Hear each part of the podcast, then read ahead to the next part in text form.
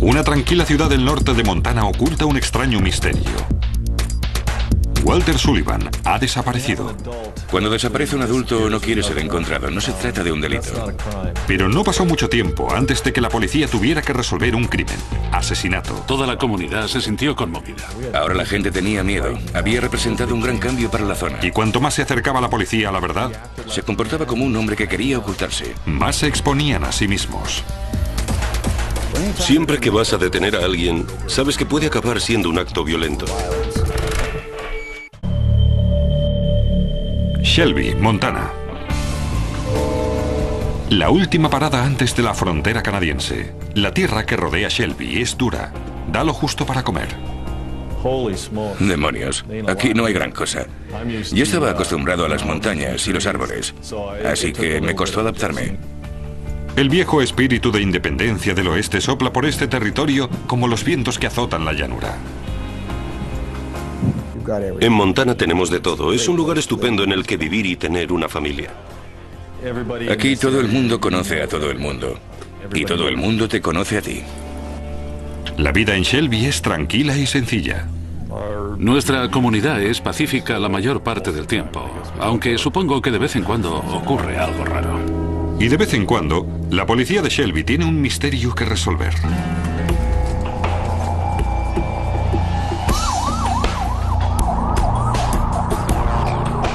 El misterio que rodeó a Walter Sullivan duraría seis largos años y acabaría en una violenta confrontación.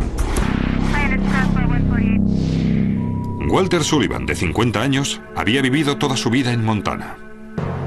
Su supervisor nos informó que el señor Sullivan había faltado a dos reuniones esa mañana. Casado y con dos hijos, trabajaba de auditor para el Departamento Estatal de Hacienda. Pero ahora, Walter Sullivan había desaparecido. No era propio del señor Sullivan no asistir a una reunión ni olvidarse de llamar para decir que llegaría tarde. No era propio de él. Hola, soy Dave Robbins, de la oficina del sheriff del condado de Toul. ¿Está Don, por favor? Al hablar con su supervisor, que también era un buen amigo, nos dijo que no había ninguna razón para que el señor Sullivan hubiera desaparecido así, y que era algo muy extraño. El inspector Dave Robbins intentaría encontrar al hombre desaparecido. La verdad es que no tenemos muchas denuncias de personas desaparecidas. Normalmente se trata de jóvenes que no han vuelto a casa cuando los esperaban y sus padres se preocupan. Robbins suponía que se trataba de alguien que no quería ser encontrado. Cuando desaparece un adulto o no quiere ser encontrado, no se trata de un delito.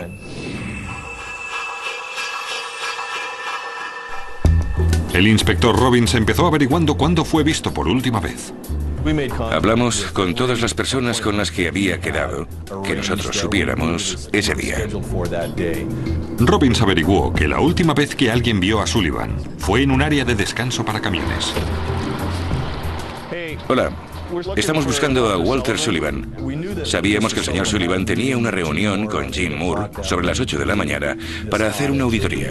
El propietario del área de descanso, Jim Moore, confirmó que Sullivan llegó a la hora prevista. Moore dijo que efectuó la auditoría de su negocio y luego se marchó a su siguiente cita. Esa fue la última vez que vio a Walter Sullivan. Hicimos todo lo posible en ese momento, es decir, seguir todas las pistas para saber a dónde había ido. La policía emitió una orden de búsqueda del coche de Sullivan. Su supervisor nos proporcionó el año, el fabricante, el modelo, el color y la matrícula de su vehículo.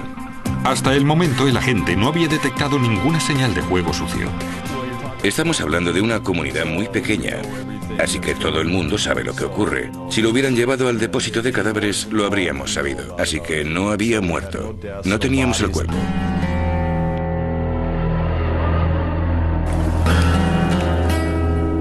Pasaron 24 horas sin saber nada de Walter Sullivan.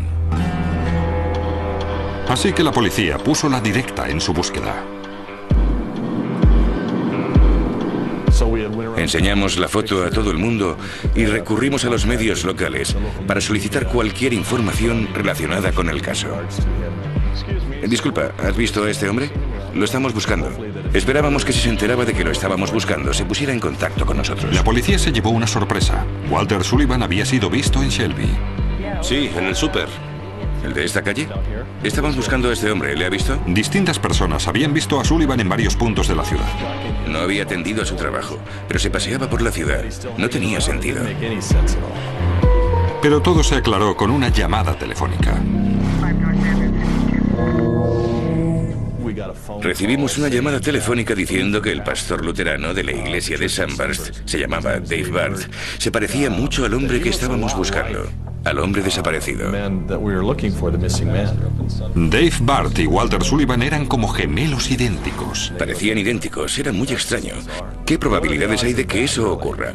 Volvimos a ver a la gente que nos había dicho que habían visto a Walter con una foto del señor Bart y les preguntamos si era el hombre que habían visto. Sí, ese es. Con eso quedó aclarado. Pero la desaparición de Walter Sullivan seguía sin respuesta.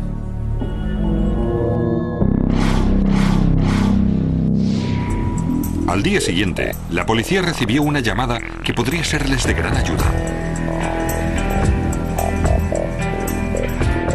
Habían encontrado el coche de Walter Sullivan estrellado en un barranco.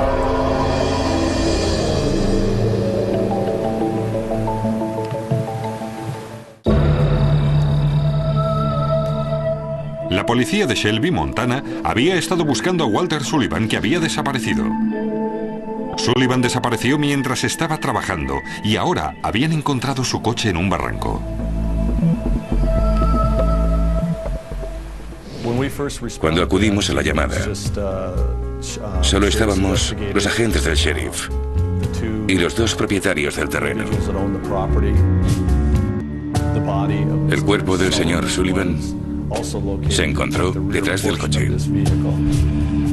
Los investigadores encontraron el cuerpo de Walter Sullivan detrás del coche.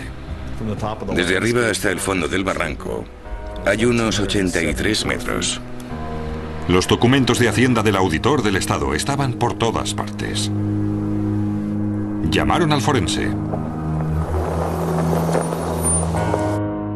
Cuando llegamos, los agentes le habían dado la vuelta, así que podíamos verle la cara. Estaba en el suelo con su ordenador. Cuando la policía analizó las pruebas, algo quedó muy claro. Sullivan no conducía el coche cuando se estrelló en el barranco. En el maletero se encontró sangre y un zapato de la víctima. Lo primero que pensé es que ese hombre estaba en el maletero de su coche y alguien lo empujó desde arriba. Tenía sangre en la cara, había sangre en el maletero, por lo que era evidente dónde había estado en el coche. Los investigadores estaban seguros de que era algo más que un simple accidente de coche. Era imposible que él hubiese podido caer por el barranco. Nadie conduce por ahí. No es una carretera secundaria en la que accidentalmente puedes salirte de ella. Alguien conocía la zona. Le era familiar. Y lo llevó hasta allí.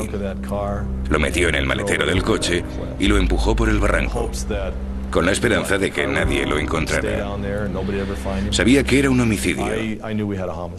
Sabía que teníamos un problema.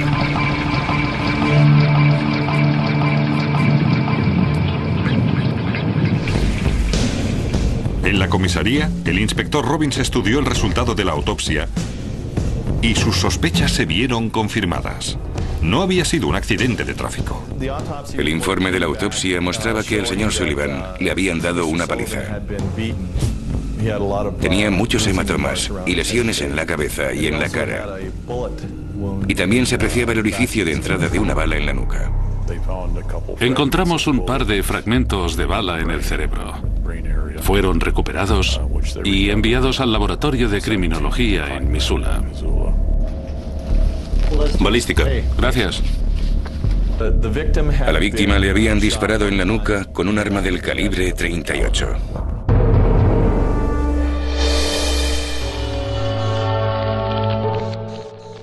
Fue deliberado, algo planeado. Veías que lo habían planeado, pensado y premeditado. Pasar de un caso de persona desaparecida a un homicidio lo cambiaba todo. La gente de la tranquila ciudad de Shelby se enteró de que Walter Sullivan había sido asesinado, como una ejecución. La comunidad estaba conmocionada. Fue muy duro para todo el mundo. Los ciudadanos de Shelby ahora sabían que había un asesino entre ellos. Y hasta que encontraran al culpable, no podían evitar preguntarse quién sería el siguiente. Causó un gran impacto en la comunidad. El problema era que ahora la gente tenía miedo. Había representado un gran cambio para la zona. En vez de buscar a una persona desaparecida, la policía buscaba a un asesino. Empezaron con el coche de Walter Sullivan. Llevamos el vehículo a Shelby. Lo dejamos en nuestro garaje y buscamos huellas en su interior. Recogimos todas las fibras que encontramos en los asientos y alfombrillas. Luego, la policía encontró lo que podría ser una prueba clave. El Estado le exigía a Sullivan que llevara un registro de los kilómetros recorridos. Teníamos los kilómetros recorridos, según el registro de kilómetros del señor Sullivan, y los que aparecían en el cuenta kilómetros cuando retiramos el coche del barranco. Pero los kilómetros no concordaban. En el cuenta kilómetros había 35 kilómetros más que en el registro. ¿A dónde fue el coche antes de ser arrojado al barranco? Queríamos hablar con el señor Moore. Él había sido la última persona que vio al señor Sullivan con vida. ¿Sabía Jean Moore a dónde se dirigía Sullivan al salir de su área de descanso? Moore aceptó ir a la comisaría para ser interrogado.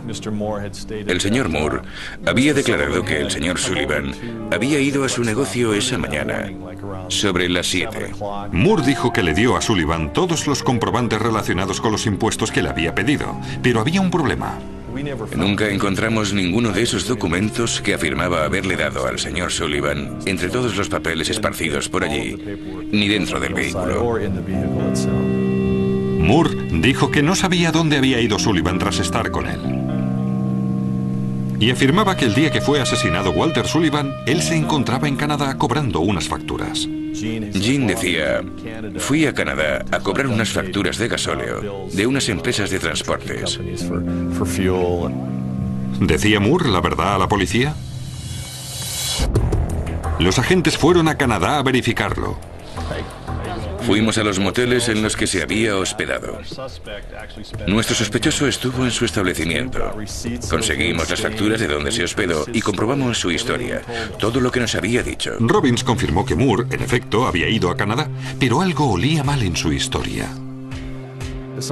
Algunos de los hombres de las empresas de transportes con los que hablamos nos dijeron que no había cobrado ninguna factura porque no le debían nada y que solo había estado dando vueltas. Un caballero dijo que se comportaba como un hombre que quisiera ocultarse.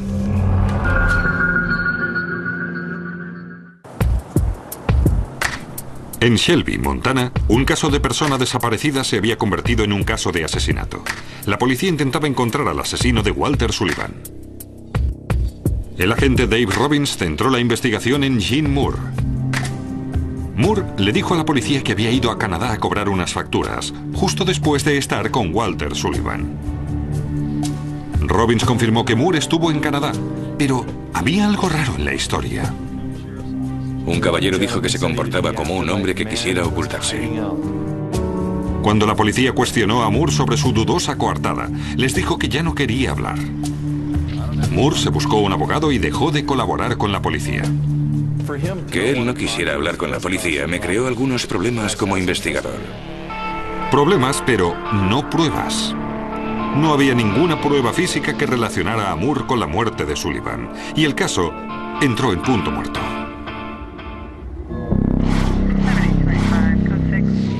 Pero entonces, el estado de Montana asignó al investigador criminal Joe Uribe para reavivar el caso. El director de mi división me llamó un día y me preguntó si no me importaría ocuparme del caso para resucitarlo y resolverlo. Robbins y Uribe se reunieron para estudiar las pruebas. Me impresionó lo mucho que se había trabajado en el caso.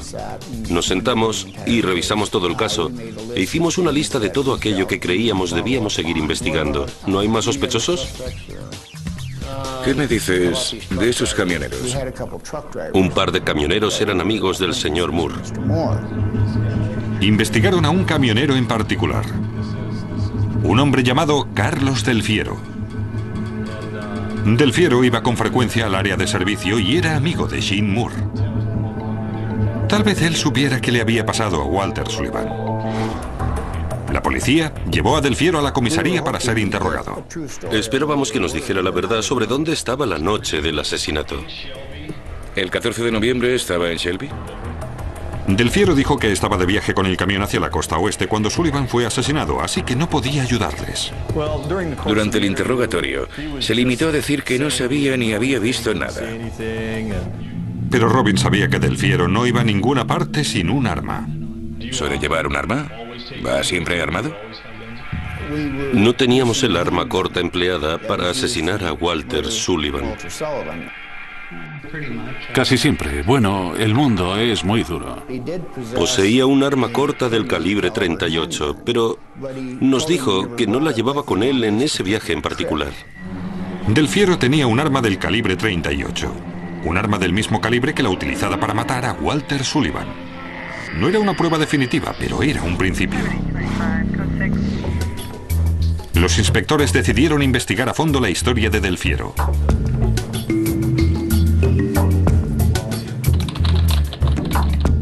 Dijo que había llevado grano a la costa oeste. Llamé a todas las empresas de grano locales desde mi despacho de Great Falls. Y cuando Uribe hizo unas comprobaciones, averiguó que Del Fiero le había mentido a la policía. Descubrí que la noche del asesinato estaba en la ciudad y no salió hasta las 10 de la mañana siguiente. La policía sospechaba que posiblemente habían encontrado al asesino de Walter Sullivan. El arma calibre 38 de Del Fiero podía ser el arma homicida. Quería encontrar el arma, tenerla en mis armas, o por lo menos las balas, para compararlas con la encontrada en el cuerpo del señor Sullivan. La policía averiguó que Del Fiero y su esposa se habían separado. Ella estaba más que dispuesta a ayudar a la policía. Me dijo que le había visto dejar el arma en el camión al salir de viaje hacia Montana cuando fue asesinado el señor Sullivan. Su ex esposa dijo que incluso era posible que tuviera la prueba que la policía necesitaba para detenerlo. Sabía dónde podrían encontrar balas de la pistola calibre 38 de Del Fiero. Ella me dijo, sí, se sentaba en el porche a dispararle a un bidón viejo que había en el jardín. Su ex aún tenía el bidón que Del Fiero utilizaba para sus prácticas de tiro. La policía envió a un equipo para recuperar las balas. Recuperamos dos balas del calibre 38. ¿Tenía la policía la prueba que necesitaba para encerrar de por vida al asesino de Walter Sullivan? Es posible que la policía hubiera encontrado la prueba que necesitaba para detener al asesino de Walter Sullivan. Balas disparadas con la posible arma homicida. Una pistola del calibre 38 que pertenecía a su primer sospechoso, un camionero llamado Carlos Del Fiero. Los técnicos del laboratorio compararon las balas disparadas por el arma con la encontrada en el cuerpo de Walter Sullivan. Sin embargo, el resultado fue negativo. En su opinión, las coincidencias no eran suficientes para decir que habían sido disparadas por la misma arma. La prueba excluyó a Carlos Del Fiero y cinco años después de iniciar la investigación, la policía estaba como el primer día. Debido a que habíamos eliminado al camionero o las balas del arma del camionero, volvimos a centrarnos en Eugene Moore. Moore era la última persona que había visto a Walter Sullivan con vida, y cinco años antes había sido el principal sospechoso de los investigadores.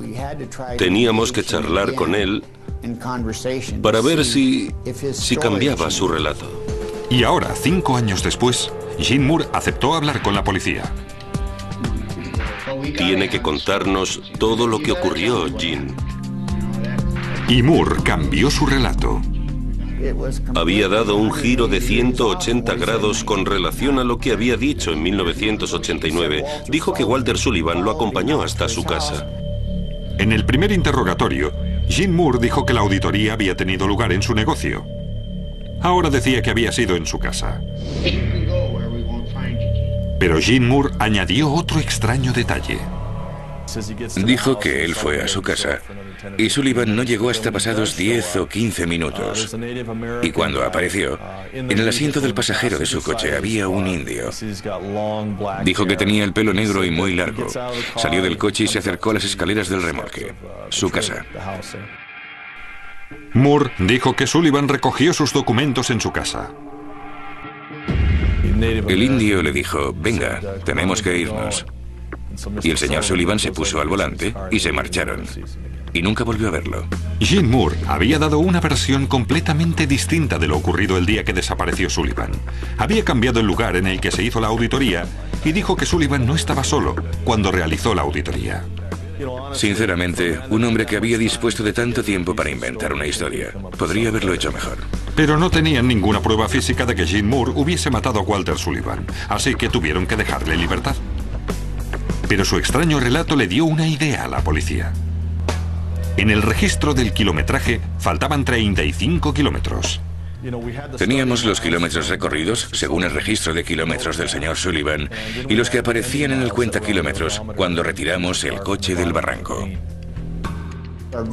Nuestro objetivo era reconstruir el recorrido y averiguar dónde había estado el coche desde la última anotación hasta que fue recuperado. Subimos por la colina y luego pasamos. Sí. Robbins y Uribe recorrieron el camino calculando los kilómetros desde el área de descanso hasta la casa de Jim Moore y luego hasta el barranco en el que fue encontrado el coche de Sullivan. El kilometraje coincidía, por lo que sabíamos el recorrido que había hecho. Ahora, la policía tenía pruebas circunstanciales sólidas contra Jim Moore. Moore había sido la última persona en ver a Sullivan con vida. Le había contado a la policía extrañas y distintas versiones y ahora se sabía qué recorrido justificaba los 35 kilómetros. Con eso conseguimos la orden de detención. Pero ¿por qué Jim Moore mató a Walter Sullivan? La policía creía que lo había hecho para evitar la auditoría. Varias personas me habían dicho que Jim tenía problemas con la autoridad, que no le gustaba el gobierno. Una situación muy fea con un hombre que no quería que le auditaran el negocio. Una fea situación que acabó siendo mortal. La policía se dirigió al área de descanso de Moore para detenerle, pero este tenía otras ideas. Jean sabía lo que le esperaba, así que huyó. Fue a su casa y cogió un rifle y un arma corta. Montó en un camión cisterna y salió huyendo. La policía persiguió a Moore por la carretera. En un momento cruzó el camión en la carretera y salió con un rifle en la mano. Siempre que vas a detener a alguien, sabes que puede acabar siendo un acto violento. Tenía la puerta entreabierta y le disparó al ayudante Gates y se encontraron en medio de la peor pesadilla de cualquier agente. Un tiroteo. A Hitchcock le alcanzó. Gritaba, un médico. Había sangre por todas partes. Unas heridas terribles. Durante el tiroteo, Jim Moore hirió a dos agentes. Diez segundos pasan volando. Un instante y todo había terminado. La policía le disparó cinco veces a Jim Moore que murió allí mismo. El agente Kevin Gates y el ayudante John Hitchcock resultaron heridos pero se recuperaron. No se efectuó ninguna detención, ni se celebró ningún juicio. No era así como querían los investigadores que terminara el caso. No queríamos ver a Eugene Moore muerto. Quería que los encerraran durante muchos años. Habría sido el mejor castigo para él. Pero los agentes sabían que era su hombre. Y por fin, la familia de Walter Sullivan pudo descansar. No tenía ninguna duda. Era el hombre que había matado a Walter Sullivan. Era un hombre desesperado y también asustado.